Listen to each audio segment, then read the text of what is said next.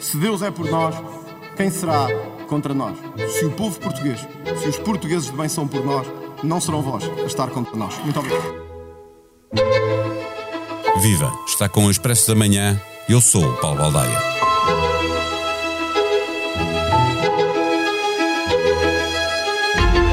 Sem qualquer surpresa, sem qualquer respeito por um chefe de Estado eleito democraticamente pelos cidadãos do seu país, um país amigo. Sem respeito pela instituição Parlamento sem educação. Ventura e o Chega cumpriram a ameaça no Parlamento, onde 12 deputados à pateada conseguem fazer mais barulho que a maior manifestação já vista, assim prometida para a frente do Parlamento, mas que nunca chegou a acontecer. A rua virou-lhes as costas. O número, à procura dos holofotes da comunicação social, funcionou mas resultou também numa condenação inequívoca de todos os outros protagonistas políticos. De todos, talvez não tenha sido bem assim. A imagem de Luís Montenegro, impávido e sereno, como se nada estivesse a acontecer, quando a sua bancada aplaudia a exaltação do presidente do Parlamento, dava que pensar. Nos passos perdidos, o líder não foi capaz de aproveitar o momento para fazer a diferença. Pode um partido como o Chega algum dia fazer parte de um governo liderado pelo PSD? sem ambiguidades, sem se perder com explicações desnecessárias que não respondem a uma comparação muito simples. Como reagiria o Chega se Marcelo, Presidente da República, com o acordo de um Primeiro-Ministro chamado Montenegro, convidasse Lula para visitar Portugal e falar no Parlamento? E se se comportasse da mesma forma, poderia continuar no governo? Neste episódio, conversamos com David Inês, diretor adjunto do Expresso. O Expresso da Manhã tem o patrocínio do BPI. Conheça o novo programa de benefícios BPI com vantagens em dezenas de lojas e marcas. Disponível na BPI App e no BPI Net. Saiba mais em bancobpi.pt. Banco BPI, Grupo CaixaBank, registado junto do Banco de Portugal sob o número 10. Viva David Inês, a cerimónia de boas-vindas a Lula da Silva, foi na hora de eh, terminar a visita a Portugal, foi dominada pelos protestos do Chega no interior do Parlamento, tendo falhado completamente na, na rua. Sem surpresa? Sim, eh, sem surpresa porque houve pré-aviso. Houve várias declarações de André Ventura que faziam uh, antever que viria uma venturice, digamos assim. Um, desse lado não, não, é surpreendente, embora seja sempre muito se calhar ponho-te isto de outra maneira, uh, leva-nos ao limite aquela palavra que nós, uh, nós recuperamos com, com o 25 de Abril, há 49 anos, que é a palavra tolerância. Uh, e é preciso respirar fundo várias vezes para conseguir manter a tolerância que a democracia exige para com deputados que, gostemos ou não deles, foram eleitos por uh, muitos portugueses e, e ali estão representados legitimamente. Agora, é inevitável, dito isto, acrescentar que uh, àqueles deputados faltou uma certa dose de educação para saberem comportar numa democracia representativa e como respeito pelas instituições também. E, e, muitos deputados do PSD juntaram-se ao Presidente da Assembleia eh, na condenação à má educação e à falta de respeito institucional dos deputados do Chega. Luís Montenegro, o líder do PSD, manteve-se sempre impávido e sereno. Perdeu uma oportunidade de reforçar aqui a sua demarcação em relação a André Ventura? Olha, é uma imagem, eh, enfim, não vou dizer trágica, porque evidentemente temos que colocar as coisas na sua devida escala e, e verdadeiramente trágica é o que vimos que, o Chega, que os Estados do Chega fizeram, mas é uma imagem triste, uh, aquela que vimos de Luís Montenegro. Percebe-se que Luís Montenegro está virado para o púlpito, está de costas, portanto, para os seus próprios deputados, uh, e que está permanentemente numa numa espécie de colete de forças. Ele foi pré-determinado a não aplaudir Lula da Silva uh, e, portanto, para, para desempenhar determinado papel, uh, mas não sente, não percebe que com o desenrolar dos acontecimentos e com o tipo de protesto, uh, digamos assim, absurdo que o Chega inventou para a, a cerimónia, Luís Montenegro não sente que a cerimónia tinha virado e que os próprios deputados do PSD uh, se tinham colocado ao lado do Presidente da Assembleia da República na condenação, da condenação de um ato que é uh, totalmente louco. Uh, e, e, com isso Luís Montenegro fica a meio da ponte. E esse é o maior problema de qualquer líder político. É que ficar a meio da ponte entre o absurdo e alguém que está a tentar defender o respeito por uma instituição democrática que é a, a, a que fez eleger todos aqueles deputados é um, é um sítio de ninguém. E com isso só perde.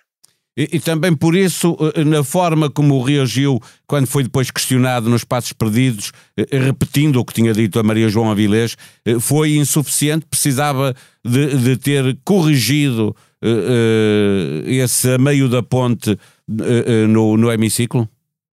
Foi, foi, evidentemente que sim, porque, porque lá está, ficou, ficou uh, nem terra de ninguém Luís Montenegro, ou seja, ele, ele dessa declaração depois tenta equivaler Uh, uh, o modo como o processo de vinda de Lula da Silva a Portugal foi conduzido, e a ida ao Parlamento foi conduzida, com a resposta do Chega. As duas coisas não são equivalentes. Quer dizer, todos podem ter. Coisa que André Ventura também levar... procurou fazer, não é? André Ventura também Exato. Com, uh, quis é justificar por causa não, disso. Não existe o meio da ponte perante isto. Não existe. E, e, e, isso só faz cair, não é? Quando alguém está no meio de uma ponte que não existe, só cai. E, portanto, é, é, é foi um um, um enorme disparate. Luís Montenegro tinha vindo uma semana onde tinha conseguido tirar um peso enorme de cima dele. E eu confesso, eu, eu neste momento estou hesitante a tentar perceber uh, porque esta, uh, uh, estas hesitações sucessivas de Luís Montenegro quando chega a hora da verdade. E, e, e é, é, pode ser uma justificação a coligação que ainda existe na Madeira ou as eleições que vêm. Nos Açores. desculpa, a coligação que existe nos Açores ou as eleições que vêm na Madeira, em outubro deste ano, como pode ser também uma, uma explicação, uh, era para Rui Rio, nós sabemos disso, uh, o medo de afastar um, um eleitor que votou no Chega ou que pode estar seduzido pelo Chega. Mas isso, uma vez mais, é terra de ninguém. O eleitor que, que votou no Chega ou uh, que pensa nesta altura porque está muito desagradado, muito furioso com, com, com o sistema, votar em André Ventura, evidentemente nunca se vai deixar convencer por um líder que está no meio de uma ponte. É tudo ou nada ali. Aquele é o jogo de tudo ou nada. É o território uh, onde se está em guerra. E, portanto, Luís Montenegro nunca vai conseguir. E, e, e, portanto, é perda sucessiva. Vimos isso com o Rui Rio, não será diferente. E vamos ver agora, claro, António Costa e o Partido Socialista, infelizmente, a cavalgarem isto, porque, porque aquilo se torna uma válvula de segurança para o Partido Socialista. Isso é triste, mas é verdade. As sondagens têm mostrado um país empatado, não é? O PS e o PSD eh, com a mesma percentagem de intenções de voto. Se considerarmos as margens de erro, qualquer, eh, nenhuma sondagem dá eh, um partido à frente do outro, das mais recentes. É um país polarizado, cada um dos lados tem muita dificuldade para se fazer ouvir e, sobretudo, fazer-se compreender pelo outro lado. É ao centro que se vai jogar a vitória ou é ao centro que é preciso procurar a concórdia? Começando pelo fim, é, é, é ao centro que se procura a concórdia uh, e, e, sobretudo, a alternativa. Quer chegar a Primeiro-Ministro. Estou a, a colocar-me no lugar de Luís Montenegro, como é evidente. Uh, agora, voltando ao início da tua, da tua pergunta, ou a justificação para a tua pergunta, deixa-me dizer-te que me parece que todas estas sondagens são um retrato. E, e, e, um retrato não é um filme. Nós sabemos que o filme é, é, a conjugação de muitas fotografias, milhões de fotografias juntas que fazem todo um percurso. Este é o retrato de agora. PS e PSD estão empatados, como PS e PSD estavam empatados naquelas sondagens a meio da campanha eleitoral passada, de há um ano. O, a questão é que as variáveis não mudaram. Por mais baixa, e está historicamente baixa, que esteja a popularidade de António Costa, continua a ser o líder político português com maior popularidade, ainda que muito baixa. Estou a excepcionar Marcelo, como é evidente, estou a falar de líderes partidários. Enquanto Primeiro-Ministro, não é? Enquanto Primeiro-Ministro é diferente. Ainda enquanto Primeiro-Ministro. E, e, o PS continua a, a, ser percepcionado como um partido que está ao centro. Uh, e o PSD não tanto. E, e, portanto, há aqui uma série de variáveis. O Luís Montenegro continua com uma popularidade francamente irrisória para um líder da oposição. Ele tem tempo. Mas lá está. Aí voltamos àquela história de dissolver ou não dissolver, com o extraordinário discurso de Santos Silva neste 25 de Abril. É preciso dar tempo à oposição mas também é preciso que a oposição saiba aproveitar esse tempo. O tempo desaproveitado é, é, é, é olha, é, é, mas o, o, perdido no meio da ponte. O, o, tempo corre agora até eh, junho de 2024, eh, não é? Que é o, que é o tempo que, que as oposições, e se calhar também o governo, pelo que temos visto, eh, percepcionam como o momento em que Marcelo vai decidir eh, se cumpre aquilo que apresentou como inevitável ou se, pelo contrário, recua e percebe que não tem margem para, para o fazer. É um tempo curto ainda assim, porque daqui a um ano é, muito, é, é pouco tempo em política, não é? Um ano é pouco tempo, mas deixa vamos fazer um exercício de, uh, de história ficcionada. é isso que te proponho. Ora, imagina que os dados se mantêm mais ou menos como estão, é, o governo continua a fazer algumas asneiras, algumas são gritantes e levam-nos a mãos à cabeça, mas, mas grosso modo a economia funciona, continua a recuperar, a inflação vai baixando progressivamente uh, e, e, enfim, nada disto está incrível, mas, uh, mas, as, mas não existe, como diria Augusto Santos Silva, propriamente uma, uma crise sistémica prolongada. Sim, as sondagens também dizem que os portugueses não querem eleições antecipadas. Sim. Certo. Agora imagina que, mas, que há uma, uma, uma, vitória do PSD, que até podíamos discutir dar para outro podcast, para outro expresso da manhã, se o PSD consegue ou não ganhar as próximas europeias, mas imagina que... Para já tem três é eurodeputados de atraso, não é?